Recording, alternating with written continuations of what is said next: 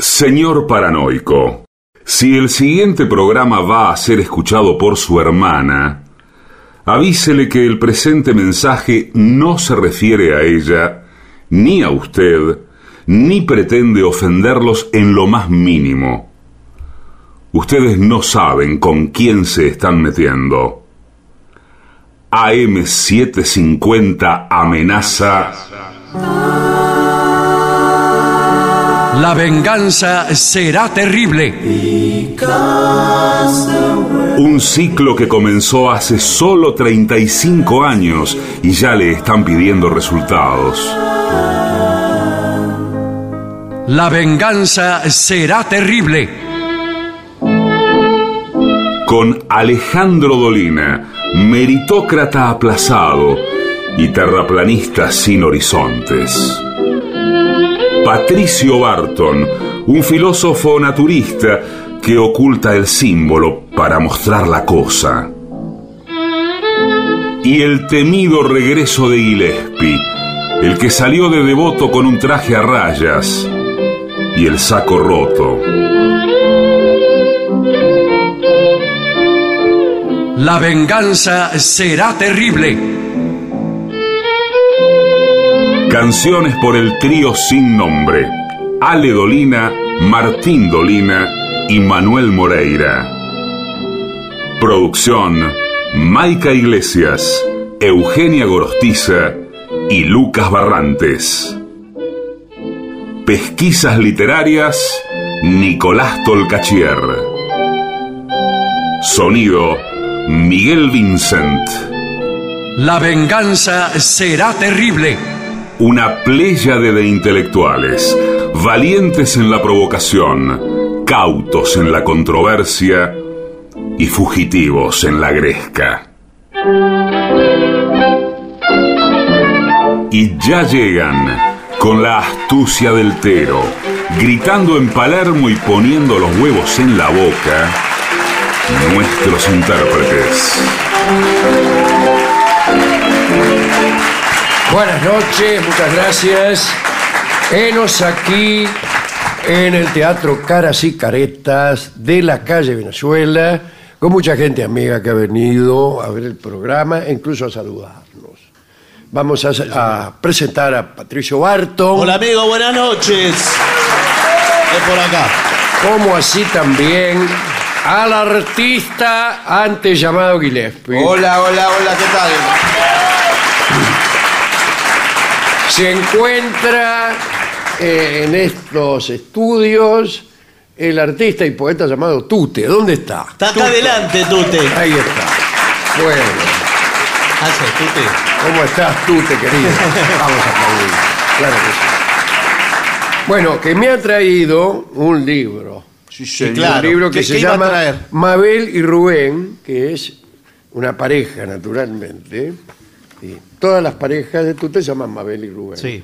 Eh, el nombre dice mucho, evidentemente. ¿no? Sí. Yo casi estoy seguro que hu- hubiera puesto Rubén. Y no, y no Rubén. Pero bueno, como siempre es un, es un libro de dibujos y de textos, pero yo diría también que de poesía. Por más que él, se empe- él y sus editores se empeñen en negarlo Y claro, no. y Eh, disimularlo de mil maneras. Bueno, muchas gracias, querido Tute. Muchas gracias. Y, y han venido con una ensaimada. Ha venido también con De una ensaimada. Sí. Hemos procedido a leer la ensaimada Sí. y a comernos el libro. Eh, explique usted qué es una ensaimada. No, que yo no sé, es como una, una pizza de crema pastelera, listo. Sí. La trajeron De de, San San Pedro, Pedro. porque ¿de qué otro lugar van a traer una Venía, ensaimada? Claro. ve- venía la, la ensa- la ensaimada dentro de una caja bastante grande, parecía la caja de una pizza. Sí, señor. Y dentro una bolsa Con un polvo blanco. blanco. Azúcar Ah, impalpable. ¿por qué no lo como avisó? pudimos No sé. comprobar, no Está la, gente de, desengaño. está la gente de narcóticos haciendo un testeo. Bueno, eh, corresponde ahora preguntar qué, qué pensamientos están deambulando por los desiertos pasillos Sí. de vuestro cerebro. Por favor, señor. Tenemos información para dar porque eh, ya la semana que viene vamos a La Plata. Información tenemos. Hábleme de La Plata, por favor. Eh, vamos a ir al Teatro Coliseo Podestá el día viernes. Viernes 30 de, Que es septiembre, 30 de septiembre. En La Plata Coliseo Podestá, las entradas en PlateaNet. ¿Y a qué hora? Va a ser a la noche, supongo. Así, más o menos, No, se pero calcula sí, a igual ojo. 9 de la noche debe ser. Mm. 8. No sé, qué sé yo. Igual le dicen ¿Cómo donde las entradas sepa? están en plateado. Ya lo ¿Qué- vamos a averiguar. Lo vamos A las 9. las 9 de la Confirmado, me dice acá la Bueno. secretaria.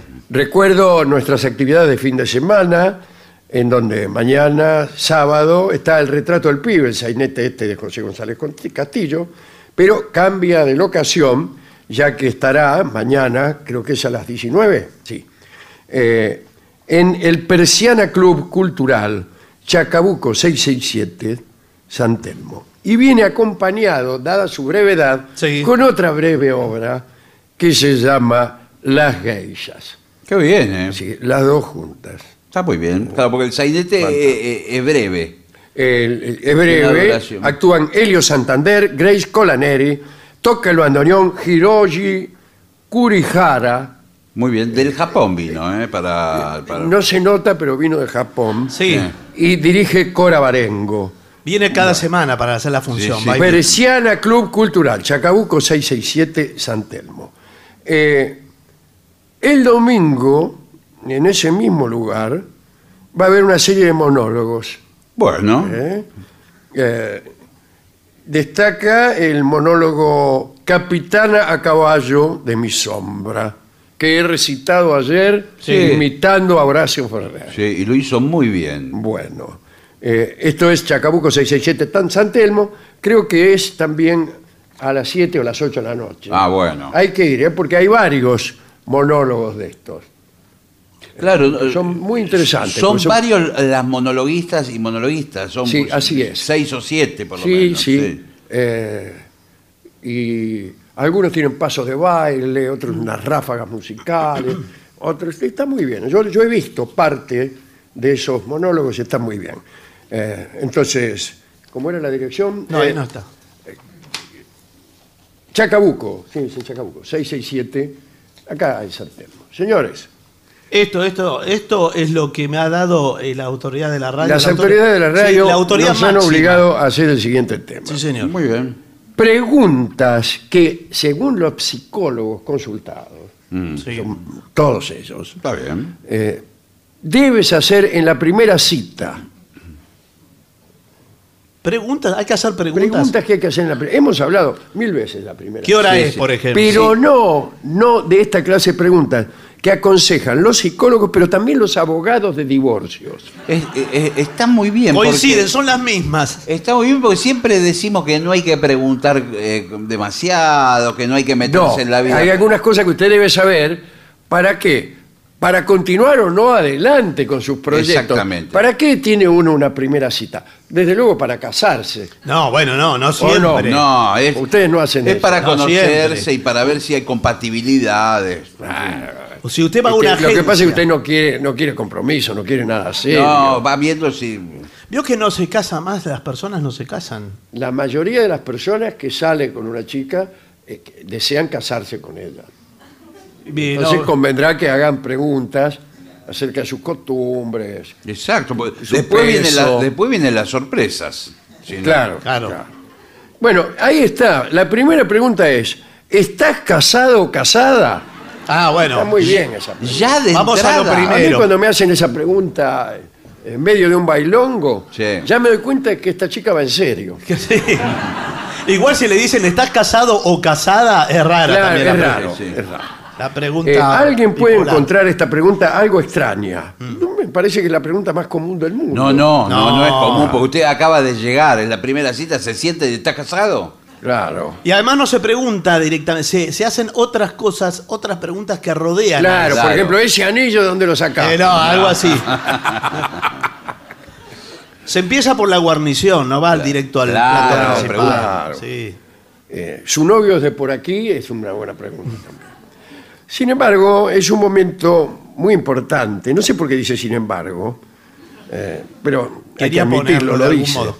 Eh, hay cosas que hay que aclarar de forma abierta, dice Randall Kessler, un abogado de divorcios. ¿Qué tal? Randall Igual, Kessler. le digo una cosa, es un informe capcioso, porque eh, a él le conviene que se divorcie. Claro. Y sí, ¿De qué vive un abogado de divorcio? De divorcio. Sí, Claro, pero claro. sí, Si todos los eh, matrimonios se llevaran bien, etcétera. sí, pero según se mire, el abogado de divorcios también vive y sobre todo de casamientos. ¿Por Porque qué de si, casamientos? si no hay ¿Por casamientos, no hay, no hay divorcios. Ah, la gente no se casa Eh, ahora. esa es una eh, es un chiste verbal. No, pero no se casan las personas. Si la gente no se casara, no se divorciaría. Tiene dice, razón. Bueno, dice tiene el razón. abogado, así Claro. como para romper el hielo. bueno, Eh, dice, eh, cuidado con la respuesta, porque muchas veces hay quienes contestan, estamos a punto de divorciarnos. Sí, Bueno, eh, es complicado, o estamos separados. Lo que no es es- lo mismo que estoy libre. Bueno, pero eso da una cierta sobrevida, una cierta continuidad en esa primera cita, porque si estás casado, sí, pero a punto de divorciar. Claro, bueno, la mentira, bueno, la bueno. mentira siempre abre. Sí. una posibilidad Sí, sí. que con la verdad se clausura inmediatamente. Claro. sí. Es decir, si todo el mundo dijera la verdad, etcétera. De todos modos, eso advierte que esa relación eh, no, no, se- no va a continuar mucho tiempo, no se va a instalar. ¿Y ¿Por qué dice usted eso? Porque ¿Usted eso es lo que le cómo está qué lo diciendo. dice? Eso es lo que ¿Como le está diciendo. abogado o como psicólogo? Lo digo como psicólogo, especialista en, en vínculos humanos. Como, ¿Usted es psicólogo especialista en vínculos? sí, Sí. como todos los psicólogos, Sí, sí, que claro. son especialistas los psicólogos. Bueno, eh, dice, hay que asegurarse que la persona con la que piensas tener algo esté lista para una relación duradera contigo. Decía, a mí me gusta todo lo duradero. Buenas tardes. Eh, ¿Qué tal? Bueno, Buenas pero tardes. escúcheme. soy el, el loco de lo duradero. Sí. Ahora, sí, eh, lo duradero no, no, no es sinónimo de que usted la pase bien o de calidad. No, al contrario. me Puede parece ser a mí. algo muy fugaz Sí. y muy intenso. Para mí la fugacidad es vital. Bueno, Bueno, igual si le está diciendo me estoy separando. Veo que la persona que se separa dice siempre se está separando. Nunca, Sí, sí, nunca parece se separó ni se Emilio está por Cartoy separar. Díaz, que era un productor que tenía yo, y decía, Sí. cuando alguien no había venido todavía, decía, está llegando. y que significaba que no había venido todavía. claro. es verdad, es cierto. Bien. Segunda pregunta. ¿Haces la cama en las mañanas? Eso le va a decir. Eso me va a preguntar. Mi respuesta ¿Puedo- honesta es, qué sé yo. ¿Puedo, ¿Puedo responder algo que va a quedar muy bien? No hago la cama en las mañanas porque vivo solo. Si viviera con alguien, haría la cama todos los días. Eh, ¿Y eso queda bien? No, digo ah, sí, yo. mirá los suspiros que... ¿Vio? Esto ya lo puede usted todo decir suspiro femenino enarcando fueron. las cejas Sí. y mirando fijamente a Claro. la dama, eh, que es como decirle, estoy dispuesto a todo. Claro, es verarme a... La psicóloga familiar Daniela Kepler, se llaman todos parecidos. El otro era Kessler. El otro era Kessler, este es Kepler y así. Sí. Asegura que la respuesta a esta pregunta, ¿A ¿cuál cuál? era? A la, a la de si hace la cama por la Sí. mañana. Eh, muestra muy bien qué es lo importante para la persona, el orden y, lim- y la limpieza o el tiempo. Si no pueden ser las tres cosas. Eh, pero es, es muy complejo. ¿Por Es qué no le verdad, mandan un, porque- es un verdad, porque- formulario? O parece? sea, si prefieren la tranquilidad o si se apuran a vivir. Déjense de embromar. Déjense de embromar. Yo he conocido este, gángsters que vivían peligrosamente y hacían la cama. Sí. Sí. ¿Y qué? Y he conocido burgueses eh, este, que eran incapaces de dar un paso fuera de lo permitido Sí, y, sin- y dejaban la cama deshecha. Y- y- y- sí. es verdad. No, Pero- no hay una rima con eso. Eso únicamente se lo creen, ya ni los psicólogos. Ahora- creen No, bueno, no, bueno, Por ejemplo, pero- eso que usted se olvida, eh, Un lapsus. se olvida algo en la casa de alguien, Sí. significa que usted desea acostarse con esa persona. Sí. Señor, yo me he olvidado Sí. cosas en casa de personas. En la casa de Dorio. Sí, en la casa Claro. de Dorio, por ejemplo. Imagínense. Sí, claro. Bueno. Otra pregunta es: ¿lees las reseñas? Las reseñas son los prospectos. Sí. Sí, o, o los resúmenes de, lo- de los libros. De los reseñas libros, los claro. libros. ¿O confías en tu intuición? Esta pregunta te permitirá entender qué tienen en común con el tipo que te ha invitado este, para ver si conseguí algo de ti. Eh, hay que saber si está eh, el tipo en, en el grupo de personas sensoriales o intuitivas. Ah, ¿Es sí. usted sensorial o intuitivo? Bueno, todos somos eh, las dos cosas, ¿verdad? sí. Pero algunas personas prevalecen más lo, lo intuitivo. Bueno, claro. Etcétera. eh, y en Lo- otras, lo- adivine qué. Claro. Lo intuitivo Si que- fuera intuitivo, lo sabría responder. Hacen la cama. Bien. No me importa esta pregunta. ¿Qué es lo que más. Esta sí es buena pregunta. Mm. ¿Qué es lo que más te irrita en las personas? Ah, Eh, a mí. eh, A mí, pará, ¿sabes quién? A mí la estupidez. Ah, guarda. A mí. Eso, eh, discúlpeme, pero usted se está postulando como piola. A mí lo que más me molesta es que me hagan preguntas en la primera cita. Bueno, Laura. Qué mal humor. No, pero generalmente se contestan cosas tales como eh, la, la insinceridad o Mm. la inmadurez, ponerle. Sí. Qué ma- ¿Qué es la inmadurez? La inmadurez. ¿Qué? ¿Que un tipo lo arrancaron verde? ¿Qué es? Sí, eso es bueno, sí, es Que inmaduro. la gente vive en, en conceptos y categorías que yo ni siquiera sé qué son. No. Mi novio es un inmaduro. ¿Ah, sí? ¿Cómo es? ¿Cómo es un inmaduro- Pero todos los un novios inmaduro, son por favor. inmaduros. Un, inma- un inmaduro quiere decir, no, no quiere laburar. No necesariamente. vago, señor. No No- necesariamente. Mire, es así. Todos los novios son inmaduros. Claro. El 100%. La palabra novio en japonés Es inmaduro. qui- quiere decir inmaduro. Listo, también. se resuelve Mentira, así, porque si no perdemos tiempo en dar explicaciones. Bueno. Sí, soy maduro, dice ya. Dice, toda persona tiene rasgos de su carácter detrás de la fachada. Exacto, porque los grandes especialistas de la conducta humana dicen que en una primera cita, la primer media hora, los dos están actuando. En la primer media hora. Ahí hay los- que esperar. Exacto. Al minuto 31. Especialmente entre actores. Exacto. Los dos muestran su mejor faceta o lo que les gustaría ser y no son. Claro. El que se hace el empresario es una rata, es, es todo así. Y También está algo la rata así que se hace dice, empresario. les voy a presentar a otro psicólogo Sí. de California. Sí. Se llama Ryan Hawis. Y dice, si tu pareja detesta el desorden y tú eres desalineado, seguramente tendrán problemas en el futuro. Y se marcha. Ah. ¿Qué es esto del desorden? Yo nunca he tenido problemas de pareja con el desorden. No, Mirá por- si va a venir una novia y me va a pelear por el desorden. Porque- Me pelean por cosas mucho más terribles. Exacto. Sí, bueno. Mucho peores que el desorden. Ojalá tuviera yo conflictos del orden de dejaste la toalla en el piso. No, es un juego de niños. esto. Exactamente. Y si las parejas si se gustan, eh, si hay Claro. onda entre los dos, entre los dos tiran. Eso comparado con estoy saliendo con el tipo de enfrente. Claro. no nada. Bueno, Claro.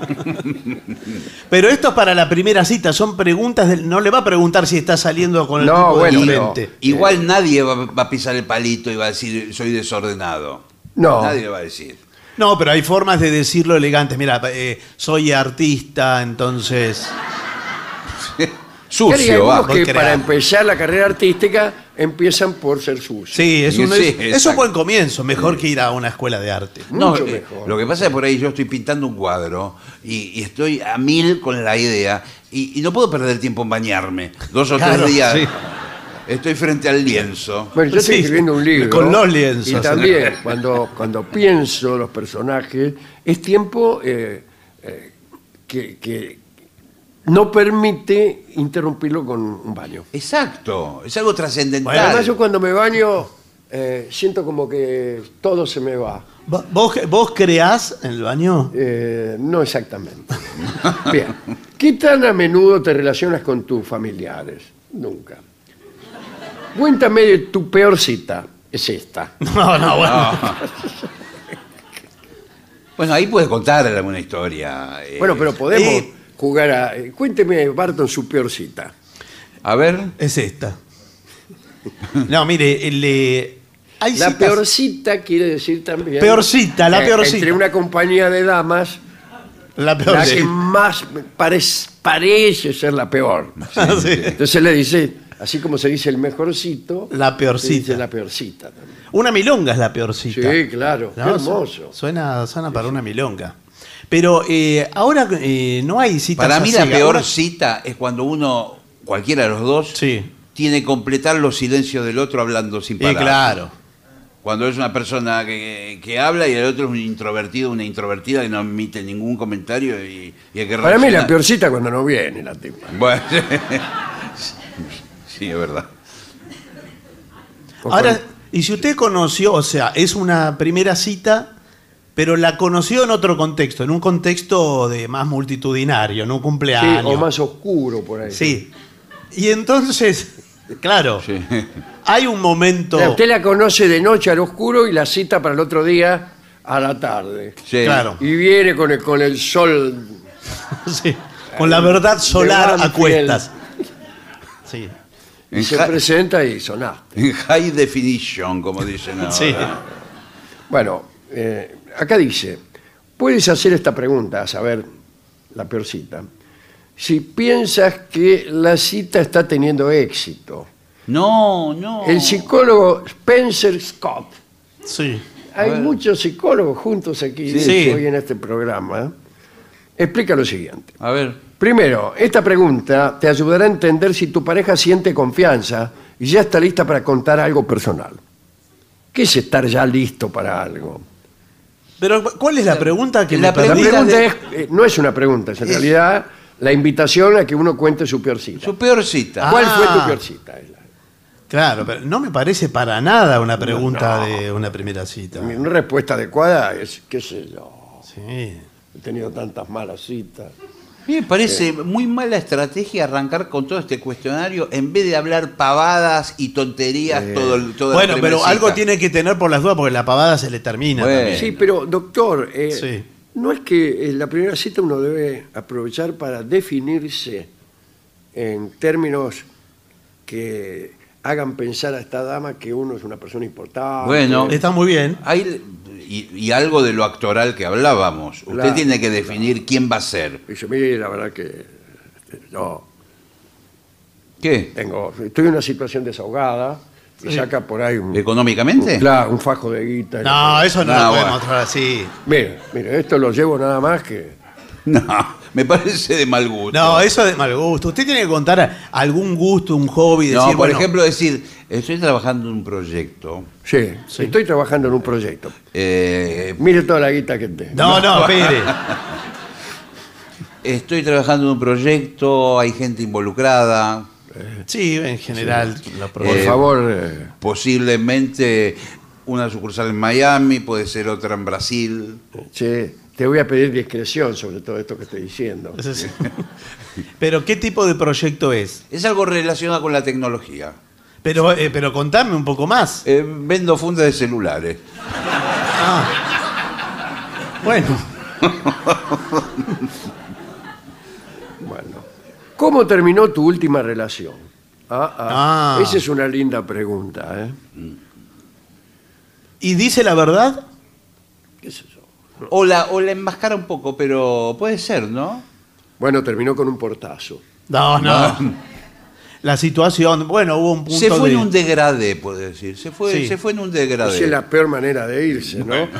Es uno, uno se pregunta, ¿se habrá ido? Claro. Se desvaneció, se desvaneció. Se fue perdiendo la pasión un día, dos días. Sí. Tres días. Eh, no me llamó un día, no me llamó otro, otro más. Ajá. Cuando quise acordar, ya no, ya no me acordaba. Bueno, pero usted tiene que mostrarle algún Esa es la mejor de... forma de terminar una relación. ¿Cuál es? Irse afantasmando de a poco. Claro, el ir degradé. desapareciendo.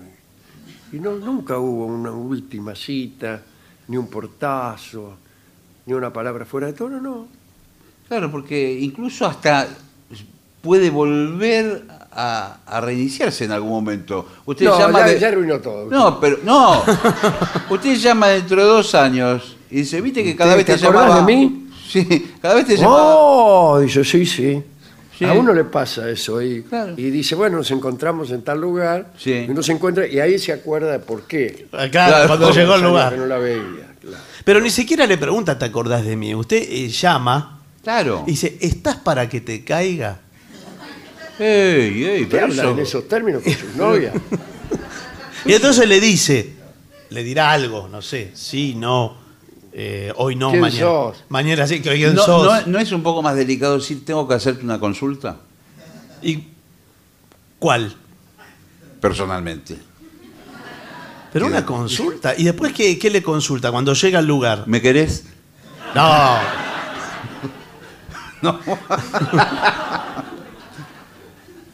La psicóloga familiar Jenny Ingram, que acaba de aparecer, considera que la pregunta, ¿ganaste 20 millones? ¿Qué harías?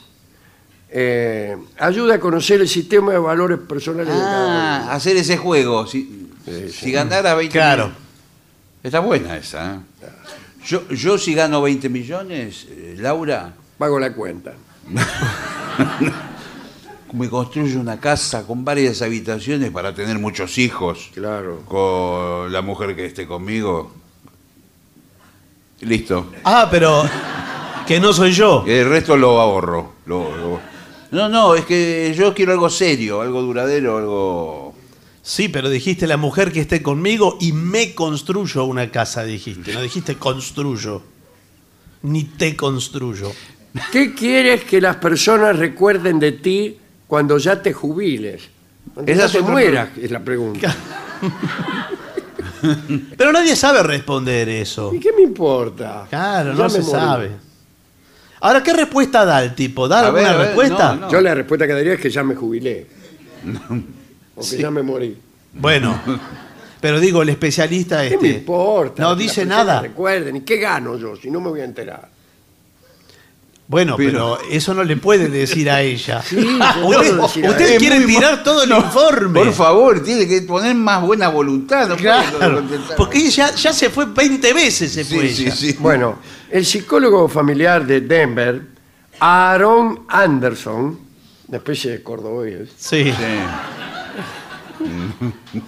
Dice que cordobés. esta pregunta, que- ¿qué querés que recuerden de ti?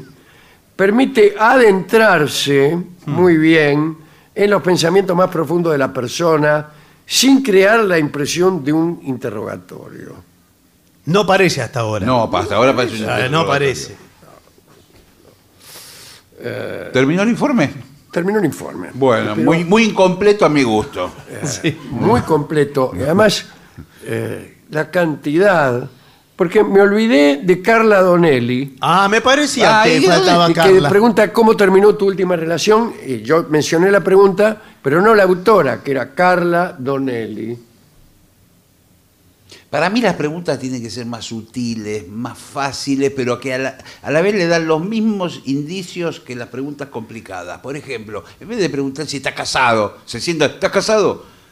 ¿Vivís con alguien? Bueno, pero es lo bastante mismo, cercana. sí, con distinto tono. Sí. Pero si yo te hubiera dicho, viví con alguien. No, no, porque estás casado. ¿Contrajiste matrimonio? No, porque por ahí él dice, sí, vivo co- con, un amigo. Entonces ella ya dice, Uno dice, ¿cómo con un amigo? Claro. no, ¿Qué, qué significa esto? vivir estamos con un compartiendo amigo? departamento, venimos los dos de... Mm, ¿Con quién? Seguro que es Dorio. ¿Qué prefiere? ¿Que le diga eh, vivo con un amigo o vivo con mi mamá? Para mí con un amigo. Porque el amigo se puede ir de repente por momentos. ¿A dónde la manda la madre? No. A la plaza. Por eso le pregunto, digo, no sé. Además, traza otro perfil. Claro. Sí, sí. Traza otro perfil.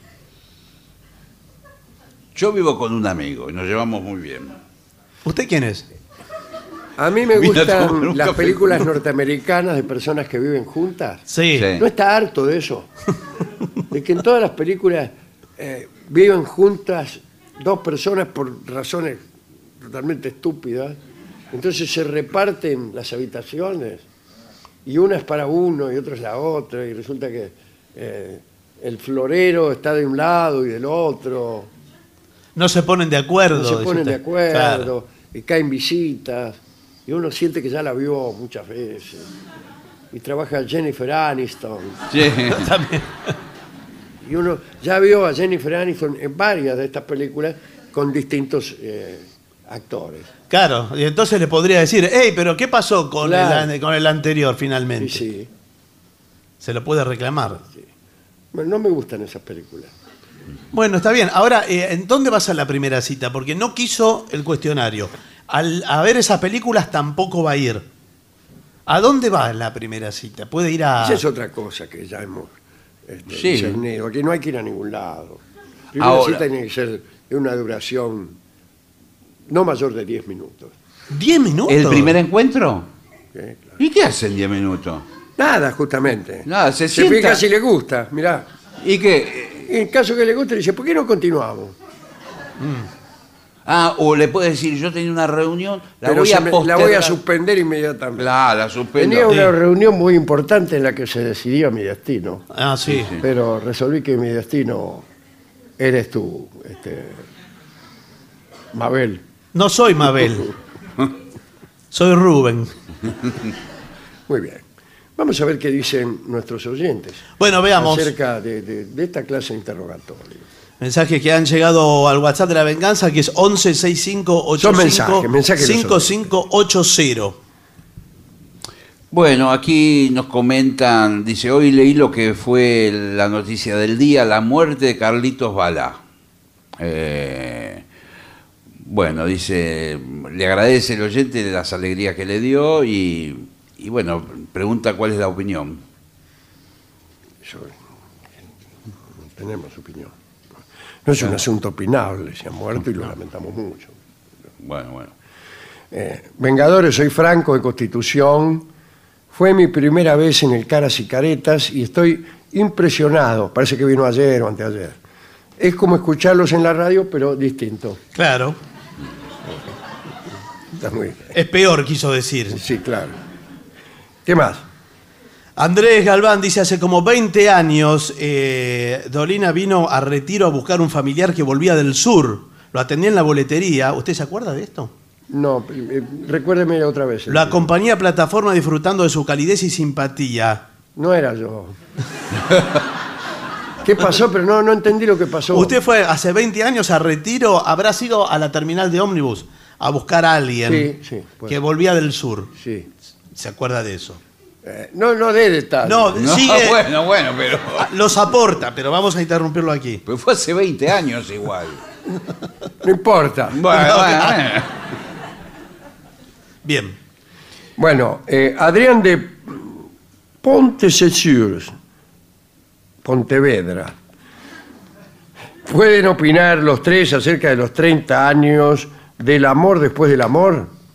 Es el disco de Fito Páez, su, su disco más exitoso y, y se están cumpliendo 30 años y decidió eh, volver a, a- a- a tocar los- las canciones en vivo en un show específico con, con esas canciones. Bueno, fantástico. Hoy hay opiniones de, de todos los temas. eh,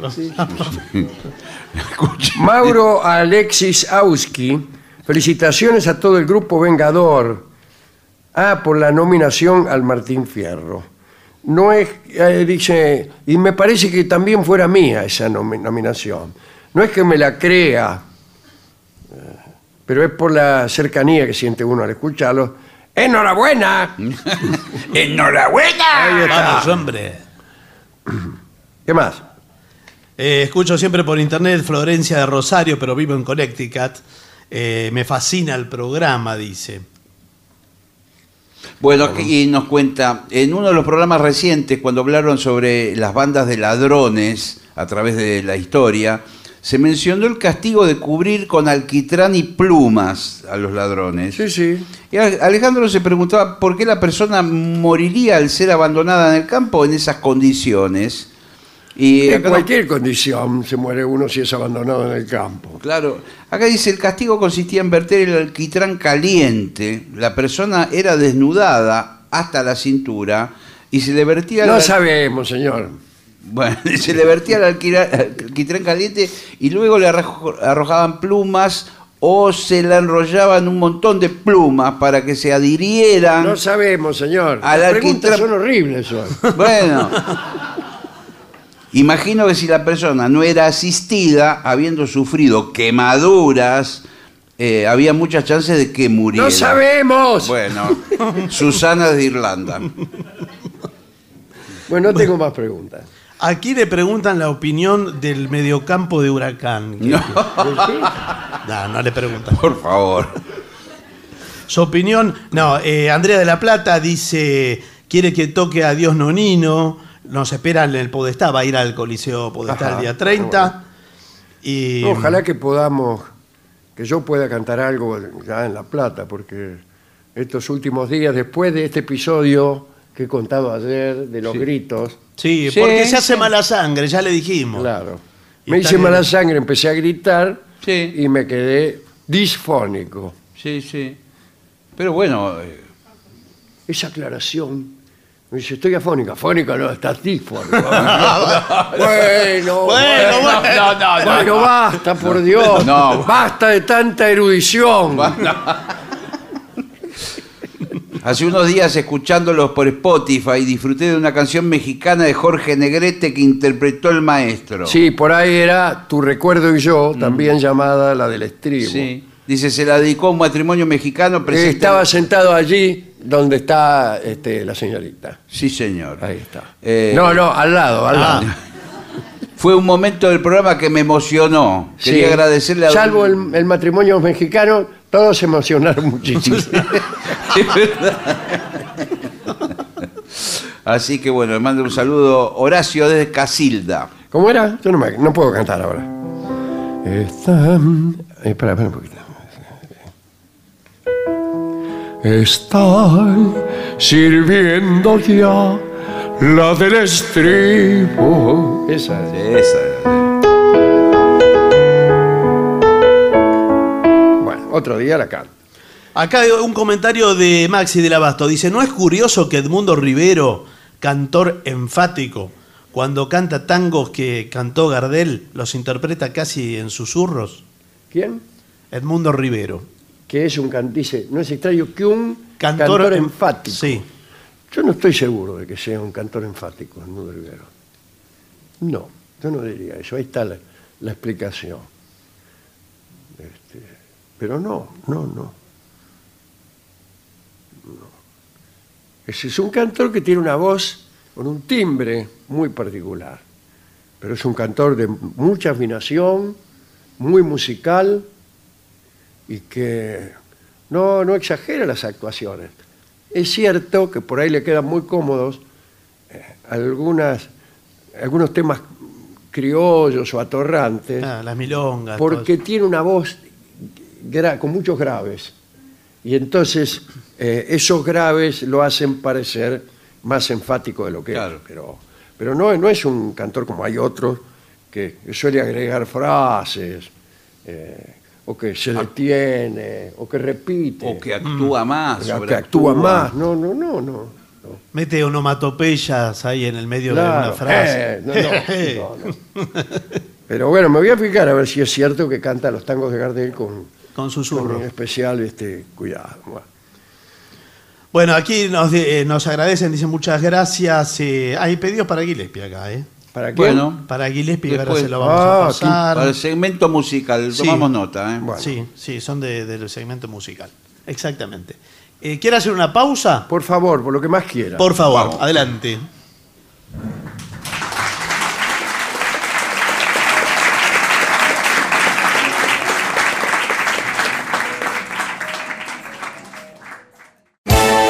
Catorce nominaciones a los premios Martín Fierro en Radio.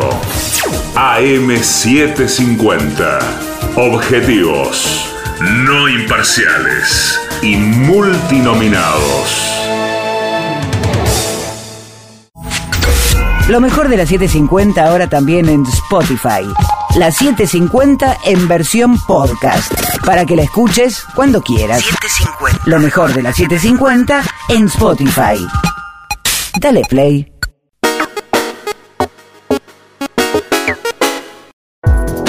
AM750. Objetivos, pero no imparciales. AM750.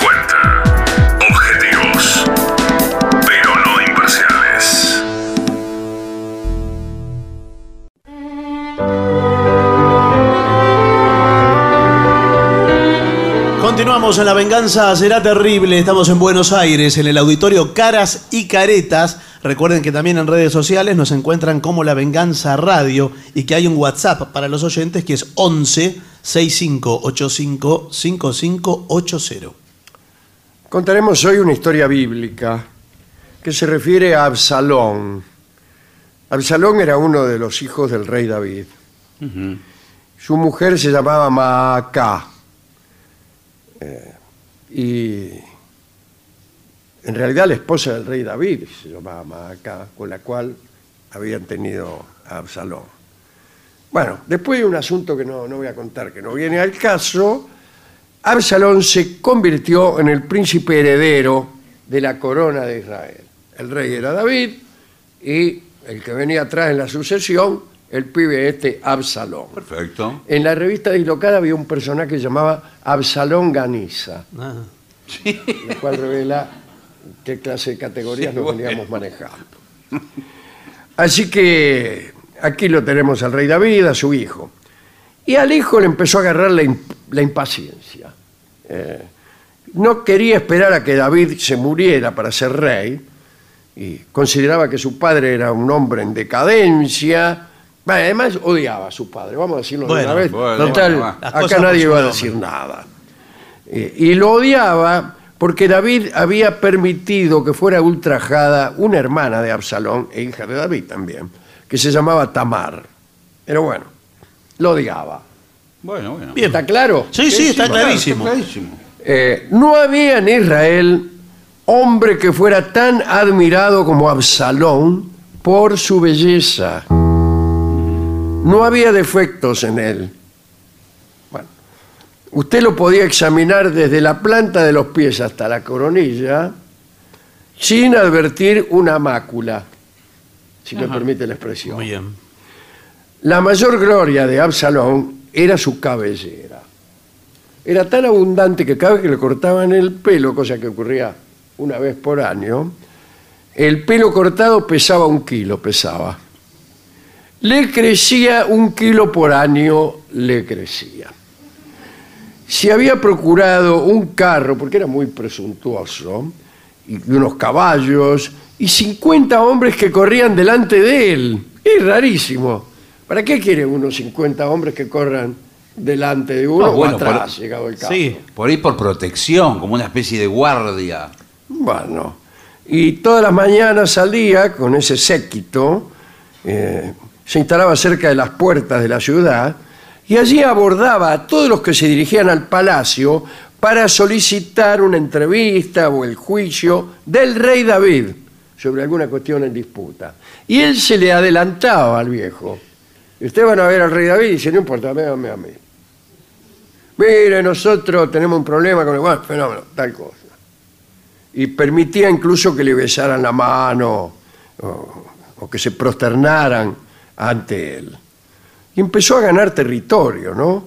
Cuando aquellos que Absalón interceptaba en el camino al palacio empezaron a prosternarse delante de él, Absalón respondía a la reverencia extendiendo la mano para que pudiera besarla Sí. y diciendo, chas gracias. Eh, como el rey David se quedaba dentro del palacio durmiendo la siesta, el príncipe Absalón comenzó a verse más regio que el mismo rey. No pasó mucho tiempo hasta que a este muchacho se le ocurrió destronar a su padre. Y yo voy a destronar a mi Y la veíamos venir, ¿eh? eh, lo primero que hizo fue mudarse. Se, se mudó a Hebrón, que era la capital del territorio de Judá, para iniciar los preparativos. Le dio a su padre una excusa cualquiera. Yo voy a la esquina a comprar cigarros. Eh, el rey, sin sospechar nada, lo dejó ir. Absalón llegó a Hebrón con un séquito considerable, eran unos 200 hombres, a los que más tarde llamó para servir como su guardia personal, como cortesanos. Bueno, un tiempo después un mensajero le reveló a David, al rey, que Absalón estaba preparando una revuelta y un ataque a Jerusalén. Dijo, mire, no es por decir, pero su hijo, Absalón, está preparando una revuelta, etcétera. Eh, muy bien. Eh, David decidió rajar. Dice, muy bien, recibí la información, me voy a tomar el aceite antes de que llegue mi hijo y me derroque. Entonces fue. Eh, abandonó incluso en el apuro a las 10 concubinas que formaban su harén. Un harén bastante Sí, bueno. discreto, digamos, Sí, bueno. al lado de otros príncipes chinos que, como el emperador amarillo, era un harén, un harén mejor todavía, bastante escueto. Pero se olvidó a las 10 concubinas en el drag. Se tomó el raje tan rápidamente que la dejó ahí en las minas. Absalón y su ejército entraron en Jerusalén sin inconvenientes, no se produjo el más mínimo enfrentamiento. Absalón se hizo llamar rey de Israel, pero estaba preocupado porque, como no había tenido que pelear ni se había distinguido en ningún combate, eh, no podía enfatizar su victoria y creyó que tenía que hacer algo contundente para impresionar a sus hombres. Y bueno. Entonces, para hacer una exhibición pública de su autoridad, alguien le sugirió que amara, por decirlo así, Sí. que amara a, a las diez concubinas de su padre, una atrás de la otra. Sí, bueno, Ese es un agregado mío. Sí, Sí, me bueno, parecía, bueno. porque no, no. Como las muchachas estaban para amar al rey, sin importar quién fuera, agrego yo, eh, una unión con Absalón, después de todo, certificaría el rango de este, le legitimaría su condición de rey. Entonces levantaron una carpa, es un decir, ¿no? Eh, de campaña en la terraza del Palacio Real a modo de cotorro, Sí. a modo de bulín. Bueno. Y una por una las concubinas de David fueron llevadas a la carpa. Y allí tuvieron trato carnal. ¿Pero esto de forma íntima o gente veía... había- Gente viendo para certificar Buah, que aquellos actos se cumplían conforme a derecho. Bien. sí. Después de aquellas uniones, algunos le sugirieron que atacara a David, que estaba, se había rajado, y se deshiciera de él rápidamente. Pero Absalón no se animó a ordenar la persecución de su padre y confió en que nunca más volvería a molestarlo, ya que según hemos acordado en este mismo programa, eh, que se transmite por AM750, Sí. bueno, no importa. No, no Sí, importa bueno. el detalle. Eh, como hemos acordado, David estaba viejo y cansado. Pero en su exilio, el rey David se había instalado, digamos, en un sitio llamado Mahanaim, y como no era hostigado por Absa- Absalón, estaba tranquilo y utilizó el tiempo libre para abastecer un pequeño ejército, ejército que se iba agrandando poco a poco. Unos meses más tarde ya estaba listo para marchar contra su hijo el usurpador. Como estaba viejo, delegó el poder en tres generales. El más importante era Joab. El plan de David era atacar en secreto, o mejor dicho, no sé si en secreto. Sorpresivamente. Lo, lo agregué yo, pero bueno, póngale. A Absalón en el bosque de Efraín. El bosque era el territorio ideal para la sorpresa, para los ataques veloces, para los repliegues sorpresivos. Antes de tentar a las tropas de Absalón, David reunió a sus hombres y les pidió que trataran benignamente al príncipe. Le dijo, escúcheme, si quieren, matelón a todo, matelón. Pero menos a Absalón, que será un degenerado, pero es mi hijo. ¿Por qué ese ser despreciable, señor comisario, es mi hijo? Bueno. Bueno, dijeron, qué sé yo. El día de la batalla, el pequeño ejército de David llevó a cabo una gran matanza en el bosque de Efraín. Sus hombres se movían por ahí con más facilidad que el ejército de Absalón, que era mucho mayor pero más lento. Absalón entró en batalla él mismo a la cabeza de sus hombres y lo perdió su propia cabellera, según conjeturaron los sabios talmúdicos y el antiguo cronista Josefo, Flavio Josefo debe ser. Absalón pasó con su asno, porque montaban un burro, Ah, mire. Ah, No sabía ese Discúlpeme, detalle. Y sí. Que la batalla no es tan seria. Eh, bueno, por debajo de un árbol, en una escena cinematográfica clásica, Sí. una rama baja del árbol, ahí. el tipo pasa y con esa cabellera que tenía, Sí. en vez- no se agachó y quedó colgando. quedó colgando de los pelos, ¿sí? Uh. y balanceándose.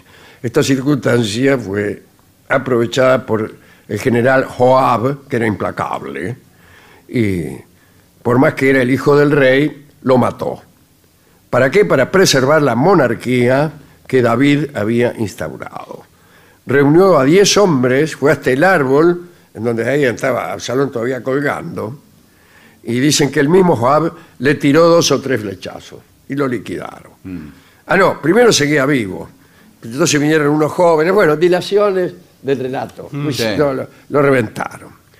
Al correrse la voz de la muerte de su comandante, los hombres de Absalón se, se desbandaron, como suele ocurrir.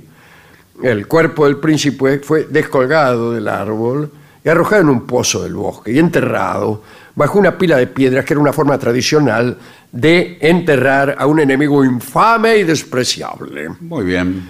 Bien, el rey David esperaba noticias en su fortaleza.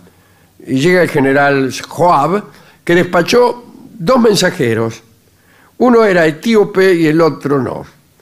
El que no era etíope este, fue y le dijo al rey acerca de la muerte de su hijo, pero eh, se lo dijo más o menos.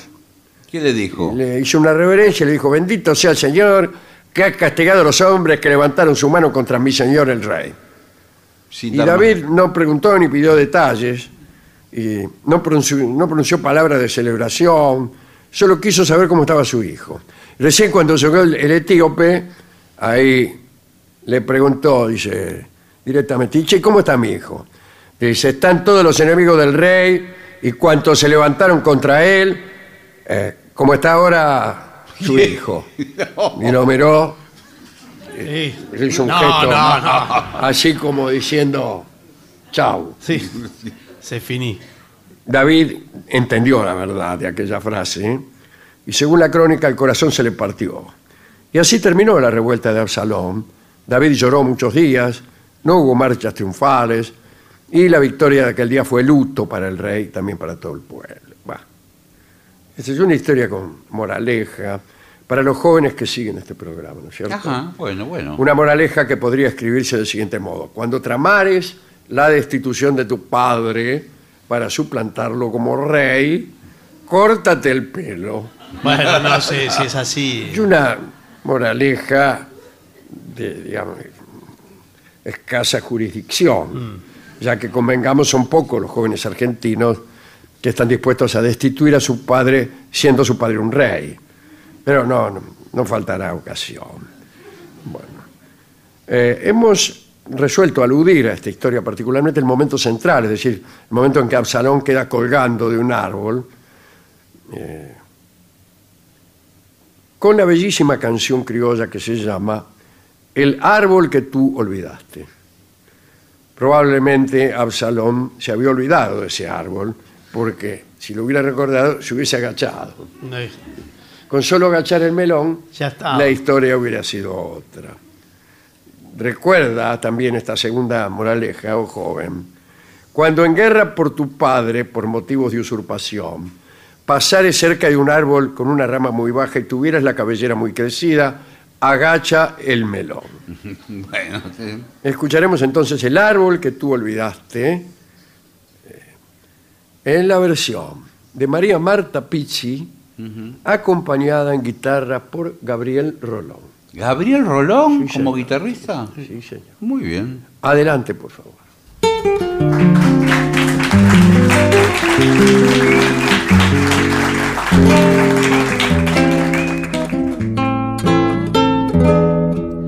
el árbol que tú olvidaste siempre se acuerda de ti y le pregunta la noche si serás o no feliz. El arroyo me ha contado árbol suele decir.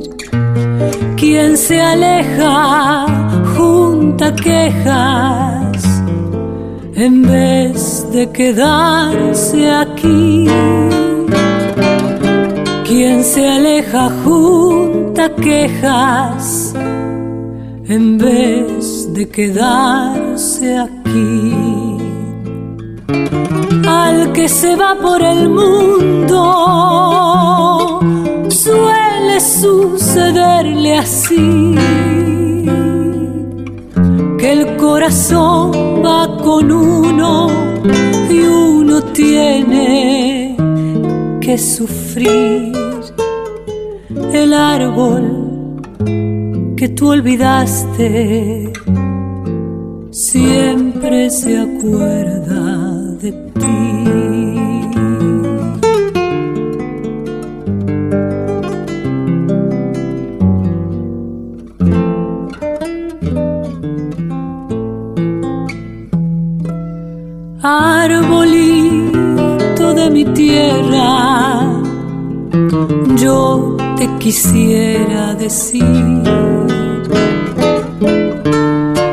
Que a muchos les pasa también me ha pasado a mí. No quiero que me lo digan, pero lo tengo que oír. Quien se aleja junta quejas en vez de quedarse aquí. Quien se aleja junta quejas en vez de quedarse aquí. Al que se va por el mundo suele sucederle así que el corazón va con uno y uno tiene que sufrir. El árbol que tú olvidaste siempre se acuerda de ti.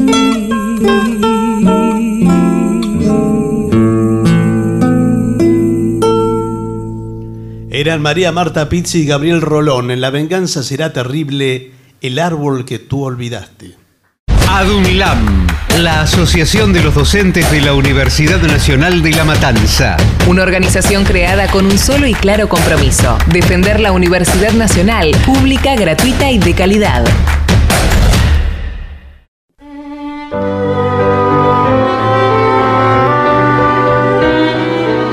Continuamos en La venganza será terrible, señoras, señores. Este es el mejor momento para dar comienzo al siguiente segmento. ¿Cómo diseñar un jardín en el baño? En el baño. Ah, mire que tiene tierra, pero no sé si tanta. Dice, antes no se le daba mucha atención a la decoración de los baños. Eran espacios considerados únicamente como habitaciones funcionales y por lo tanto estaban decorados así, sin, sin cuidado. Sí, sí. Hoy en día todo ha cambiado para mejor. Es cierto que antes era muy austeros. Por ahí, Claro. eh, eh, Este ambiente es extremadamente importante en la decoración del hogar. Se considera como un lugar de refugio. Sí, Eh, bueno. Cuando entra, por ejemplo, un ladrón. sí. eh, para los momentos de relajación y descanso. Así que su entorno impone nuevas ideas para la decoración, bla, bla, bla, bla. Bueno. bla. Una de estas nuevas propuestas es el jardín de invierno en el interior de- Del baño. excusado. Sí. Porque es un lugar donde hay vapor. Sí, sí. Eh, tiene que haber luz para el jardín de Incluso eh, unas flores puede haber, unas flores Sí. aromáticas, eh, bueno, perfuman el ambiente. Bueno, eh, hay que hacer de este entorno un lugar refrescante y contribuir a la belleza del espacio. Sí. El jardín tiene un cuarto de baño agradable, con una mayor sensación de amplitud, pero como un jardín. tiene que ser al aire libre. No, es que hay como un invernadero, me Claro, imagino. ¿no? pero eh, tiene un vidrio. Y usted sí, está tiene un vidrio. regando el jardín, por ejemplo, Sí. y lo ven. Bueno, no, ah, está adentro. Eh, ¿Yo? Sí. Sí. Ah, bien. Eh, dice... Una claraboya quizá puede tener. No sé, no, no entiendo, no entiendo. Bueno, el reto, el reto es com- El rito. bien, es combinar las necesidades de un baño común en un espacio abierto, de preferencia con luz natural y el verde de las plantas. Eso, sí, claro. señor. Eso Meta ahí eh, las plantas que quiera, no una flor. Como No, dice no, usted. no. ¿Que a usted qué, qué- qué le gustaría poner? Y tiene que Unas ser. begonias. No, ti- no, tiene que ser muy, muy de lecho, algo así, más tropical, ¿no? Sí, Más y- Muy exuberante. A mí me gustan las flores esas que se llaman conejitos. Sí. Sí. Y usted las aprieta al costado y parece que abrieran Sí, la sí. boca. Y, eh, ideal para un baño. Bueno, ¿Sabe? ¿sabe? Para Lo- pasar eh, el rato. Por, por ahí, eh, eh, por un tema de luz, que no, no tienen tanta luz diurna, las calas pueden eh, ir No, muy las bien. calas Sí, pero tienen la cala- un significado lúgubre. Bueno, que- Pero vio que lo usan las novias también. ¿Para qué? Las usan. Eh, hace mucho que no veo una novia. yo también, hace mucho, pero. Una pobre mujer ahí vestida de blanco con unas calas en la Posa mano. con una, una cala. ¿Una cala una, sola? Pero, Señor. No, sí, pero una importante, no una cala. no hay pequeña. calas importantes. Sí, señor. hay calas grandes, tipo Bueno, eh, cono. El, el asunto es variada gama de plantas y flores para decorar el, into- el entorno. Cuidado con las plantas carnívoras. Bueno, no, ¿cómo va a no. poner una planta Porque usted carnívora? podría ser una víctima. Y sí, ¿eh? usted se Usted está... es el vivo que organiza eso y se convierte, como en tantas historias, No, que- es un lindo cuento de terror. Sí, sí, pero bueno. que me- merece haber sido escrito por Edgar Allan Poe. Usted se está el duchando... baño de amontillado. Usted se está duchando ahí con el vapor, eh, la ducha caliente y se ve una sombra de Claro. una dentadura. Otra que psicosis de Hitchcock Y le ahí. aparece, La planta- abre la boca, la, la planta abre la boca y chao. ¿Chau ¿Qué? qué? Estoy saludando No, no. al director de la radio que acaba de pasar por allí. Estaba tomando decisiones. Dice, si la idea es llevar la frescura al ambiente, Sí. el aroma de las plantas y la purificación del aire, Exacto. debes utilizar las plantas que se adapten a la humedad, que no requieran el sol. Bromelias, cactus, helechos... Pero cactus necesita el sol. Además, cactus en un baño es más peligroso. En un baño, que- escúcheme, Sacó la que- carnívora con se un agacha, cactus. se agacha a juntar el jabón y se ensarta como un churrasco de croto. Queda clavado ahí. Sus familiares A se los preguntan gritos Sí. vienen, todos salimos en crónica. Señor, se, re- ¿por qué se demora que no sale del se baño? refiere a los, Clavado. a los cactus en miniatura que venden en los viveros, los cactus en Pe- miniatura. Peor todavía, señor. A las suculentas también. La suculenta. Sí, la suculenta. ¿A qué se refiere? Eh, No, señor. la suculenta es, la- es carnosa. ¿Una planta? Es Sí. carnosa. Sí. Y, pero también necesita sol la suculenta. Bueno, bueno. ¿Quién me anduvo tocando la suculenta? Sí. Dice el tipo que se va a bañar. En un baño tiene la carnívora y el otro la No es suculenta. para jugar, le dice a los chicos. Bueno, eh, si vas a optar por un diseño natural con la vegetación plantada en la tierra, piensa cuidadosamente en la profundidad, más si vives en un departamento. No, pero ¿cómo- Sí, ¿dó- sí. ¿dónde tiene tierra en el baño? Sí, eso es una locura. completa. una locura. Una Tierra en el baño. Bueno, es una propuesta de, de vanguardia, es para innovar. ¿Y por qué no va directamente al baño en el jardín usted? ¿Cómo era antes, al fondo? Claro. En si todo el quiere bañar, se baña en la lagunita del berro. Sí. agarra con una manguera y chao. Chao, ah, otra vez.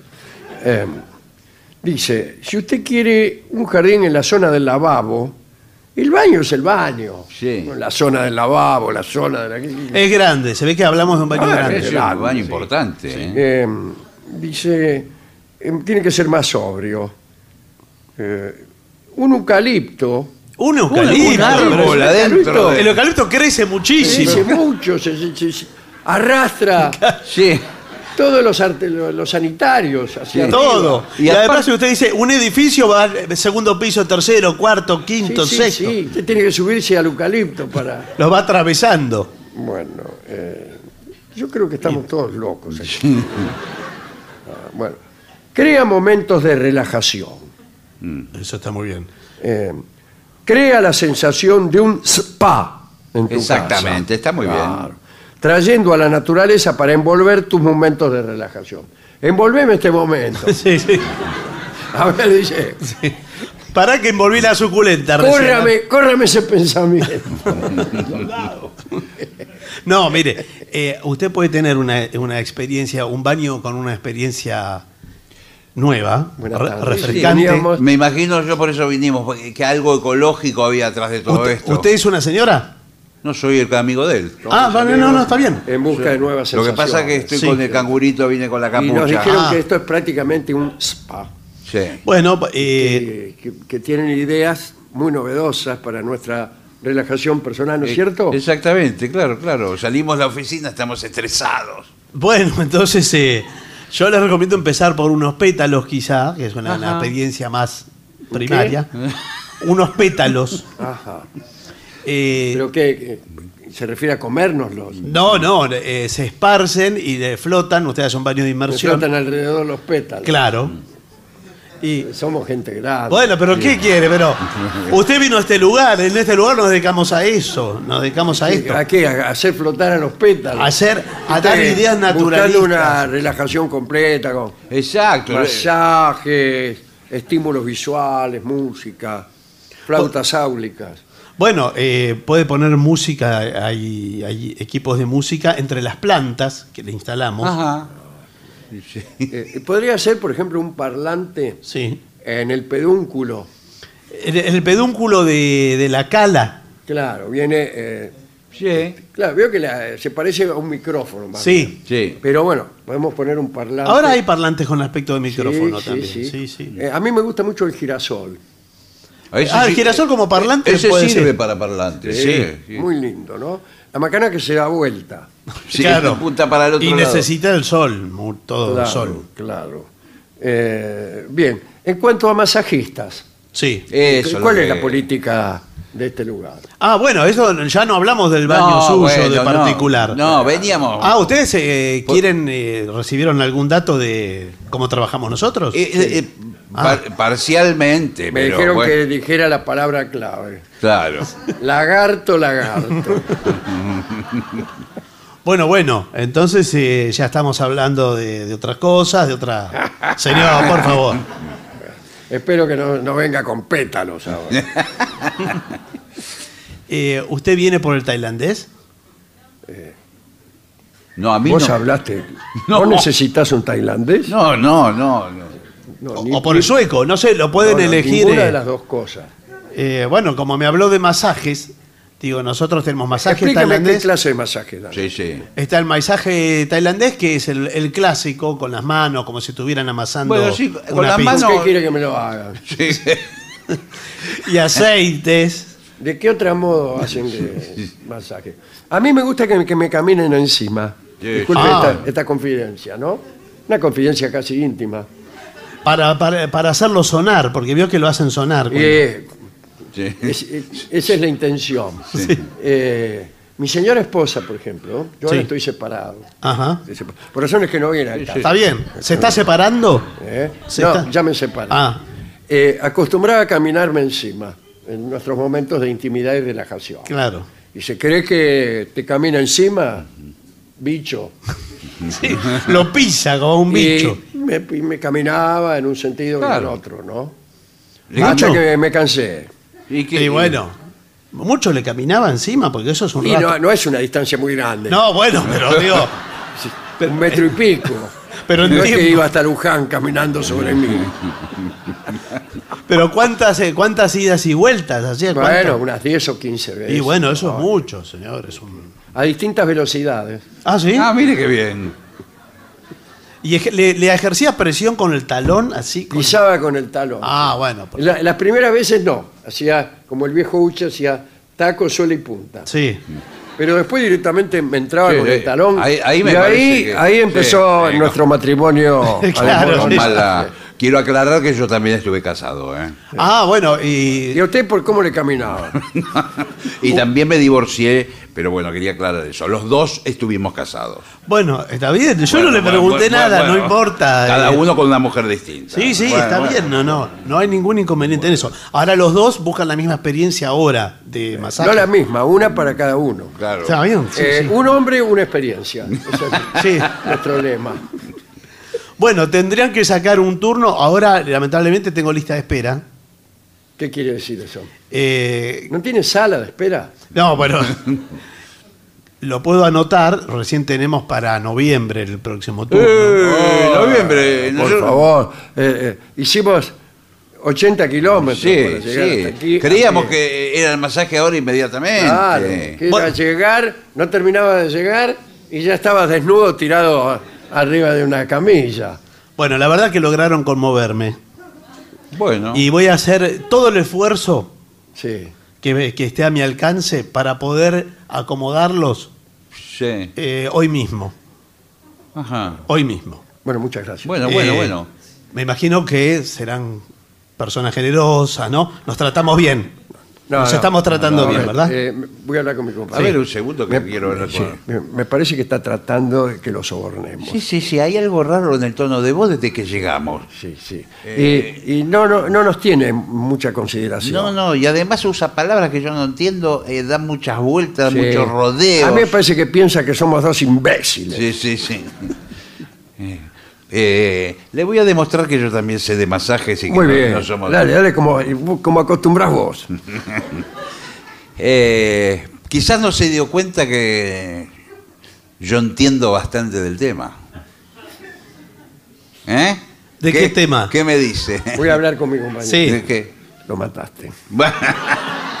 Mira, ¿te puedo decir una cosa? Uno a cero. Sí. ¿De, de masajes, dice usted? At- atájese esa, señor. Sí, sí, señor, de masajes. ¿Y, y dónde se formó? ¿Con qué maestro? No tuve maestro. Momento. Sí. Momento. Me empataron. Uno a uno.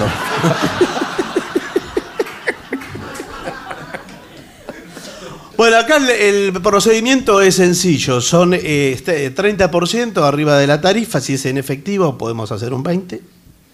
Y, y todos contentos, ¿les parece? Bueno, pero quisiéramos saber las masajistas, en fin, todo. Claro.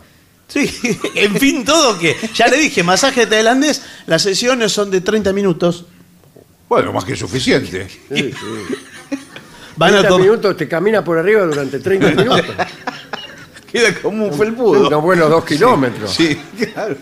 No, estamos trabajando con aceites. eh, Ajá. Con, bueno, con bueno. aceite. Sí, aceites esenciales. ¿El señor la quiere de lavanda? Lo- ¿Qué dice? Si querés un aceite esencial con, con- con aroma a lavanda, perfumado. ¿Qué sé yo? ¿Qué le No, digo? pedile el neutro, el de oliva, el Eh, normal. aceite de oliveira. No, pero no hay de oliva para esto. O sea, puede ser de Pero son todas a favor de usted, señor. No, pero bueno. lo que le digo, ¿cómo es? Usted es una fábrica de decir no. Claro. Pero no- no es así. Yo lo que le estoy di- diciendo. Otra vez. Le estoy contando cómo es el servicio del masaje, ¿comprende? Pero bueno, veo que no quieren colaborar. No, y le voy a decir una cosa. El baño lo dejo como está. No la voy a decorar nada. Pero al final no hizo nada en el baño. ¿no? No, no hice nada. Para Yuyo ya hay en el jardín. No, porque ahora se usan mucho las obras de arte en el baño. Sí, señor. Eso sí. Eso se usa Incluso aparatos para escuchar música, radios, te- hasta televisores. Hay gente que pone televisor para ver. Bueno. Sí, Sí. ¿y el living para qué lo usa? Porque ya veo No, que- bueno, pero miran las Sí, noticias. no me lo hay cuente. programas que tienen un alto rating. Sí, pero ¿usted ve el noticiero en el baño? ¿Ve las noticias? ¿Cómo? ¿Ve las noticias en, por televisión? Hay en el gente baño? que ve las noticias, pone el noticiero de cable y ve, ve las no- eh, bueno. Hay gente que ve las noticias todos los días. ¿O no ve qué, qué- qué tele- qué es la televisión? Toda. Y, y siempre es la misma noticia incluso. Claro. Sí. Una vez y otra vez y otra vez. Y, y nos, nos tenemos que retirar, lamentablemente. Y así. No, sí, sí. ¿Pero a dónde, a dónde se van a retirar? No. Tenemos un concierto de música, señor. un concierto de música no. y entonces ¿qué venían a, a buscar acá los... Pero que ya perdimos la media hora, teníamos media hora de, de Claro, tiempo. Para relajarnos. Sí, claro. usted, tanta conversación. Tanta vuelta, tanto esto no, el otro no, el aceite no, por El- acá no, que le camino por encima, pero voy por el costado. No, señor. No, bueno, señor, pero- Nos vamos que tenemos un pequeño concierto. Sí, sí. Y hagamos una pausa por lo que más quiera. Bueno, por favor. Muy bien.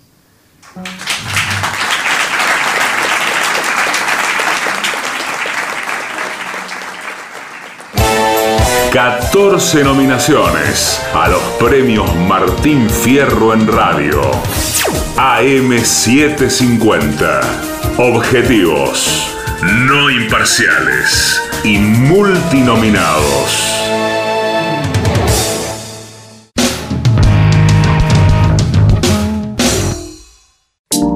AM750. Objetivos, Objetivos. pero no imparciales. pero no imparciales. AM750. Objetivos, pero no imparciales.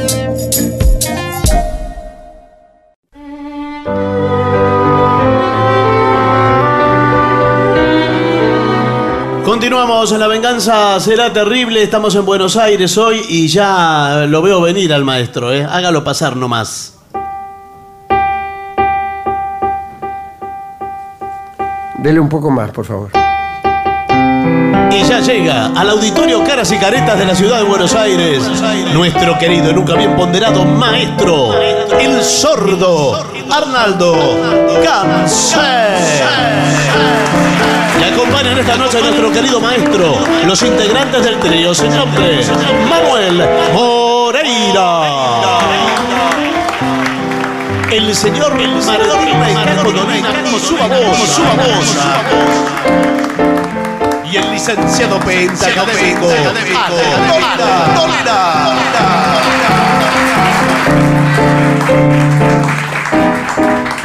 Buenas noches, maestro. ¿Por qué no también saludar a la gente del trío sin nombre? Eh, buenas noches. ¿Por qué no? Ellos, ¿Por qué no? ellos lo merecen. Y, y a ellos le piden Drive My Car, por ejemplo. Uh, Drive My Car. Esto va con pandereta. Esto va con percusión. ¿Puede ser maracas? No, no, no, pandereta. Maracas no. No.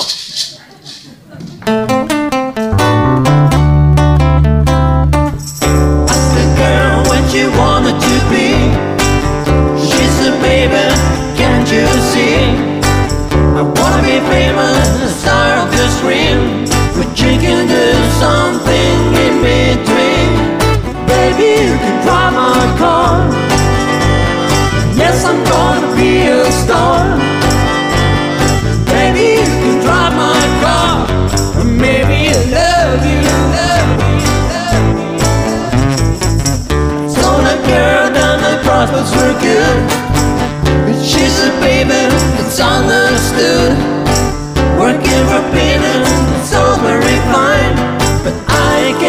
Show you better time. Baby, drive my car. Yes, I'm gonna be a star. Hey! Baby, you can drive my car. But maybe I love you. Beep, beep, beep, beep, yeah. Beep, beep, beep, beep, yeah. Beep, beep, beep,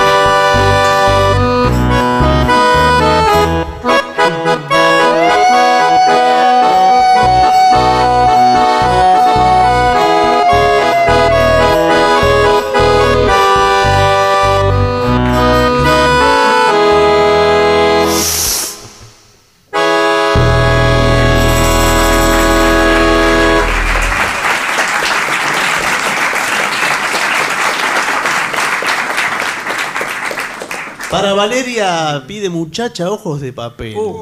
¡Ay! ¿Qué le pasó? Nada. Bien, a ver si nos acordamos.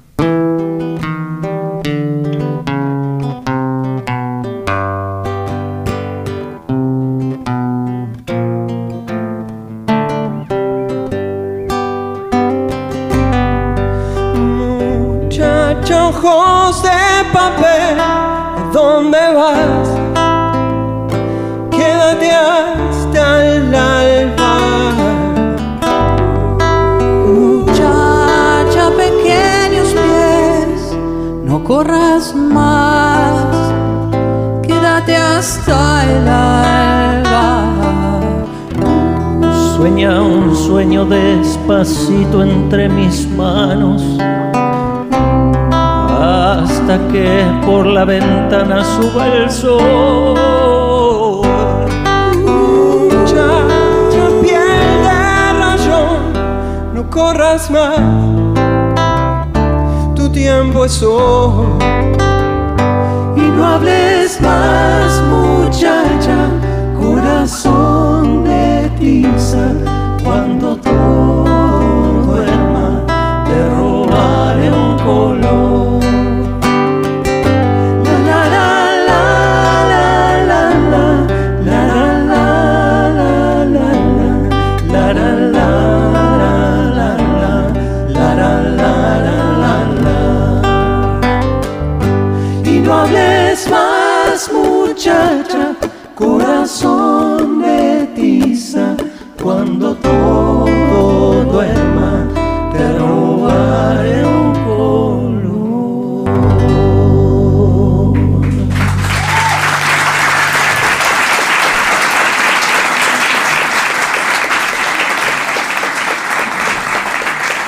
Bueno, al trío también aquí le piden eh, Every Breath You Take, que es otro también, no sé bueno. si lo van a hacer. De Polis.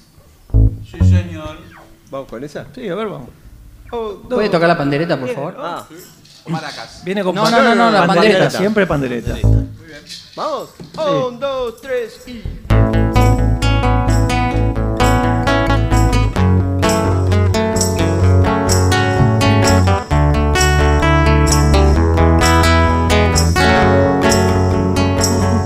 Every breath you take, every move you make, every bone you break, every step you take, I've been watching you. Every single day, and every word you say, every game you play, every night you stay, I'll be watching you. Oh, can't you see? You belong to me. I have a with every step you take, every move you make, and every vow you break, every smile you fake, every plan you stake. I'll be watching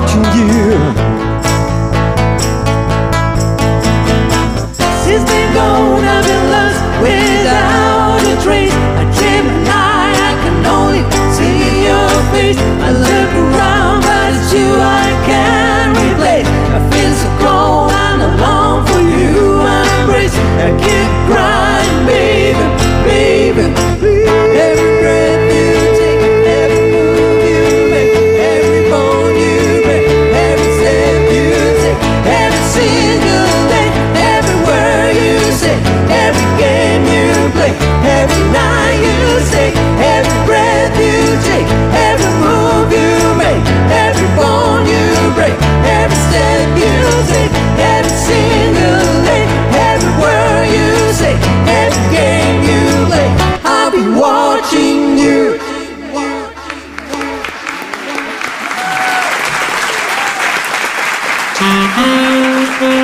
Señoras, señores, y ese resplandor dorado es el brillo de la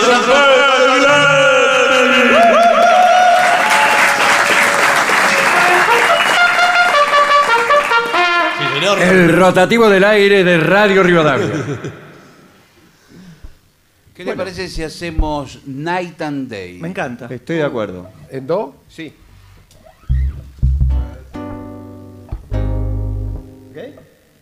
¿Vamos?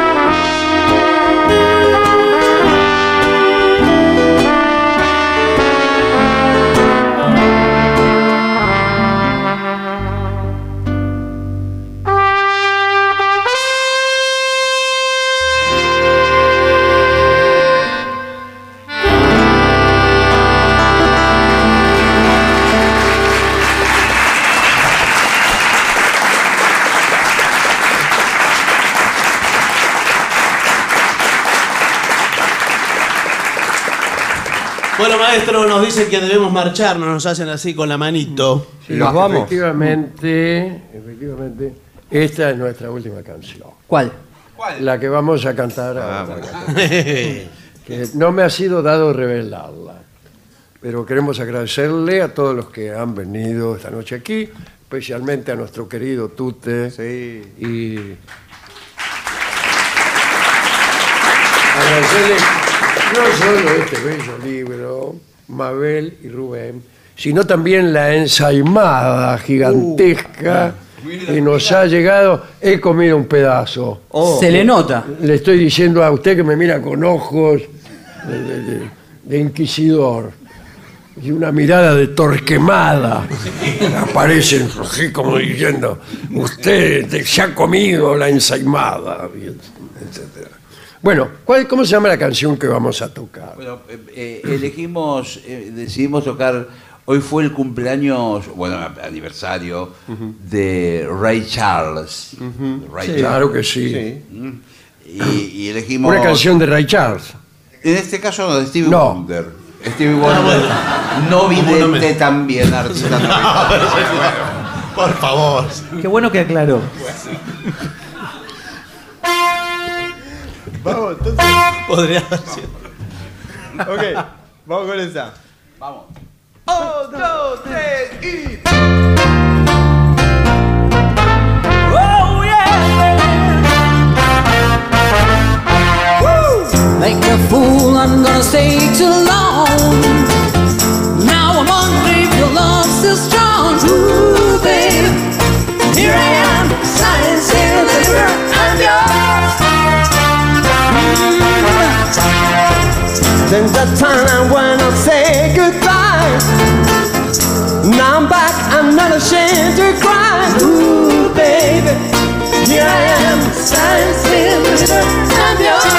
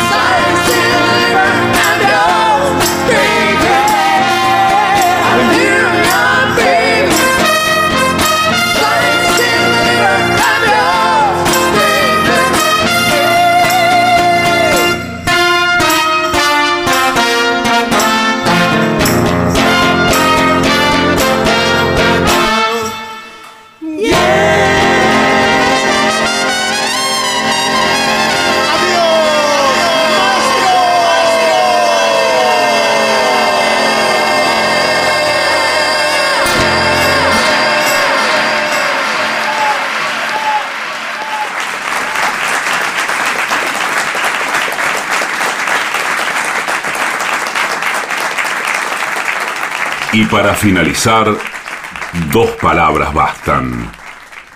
Gracias.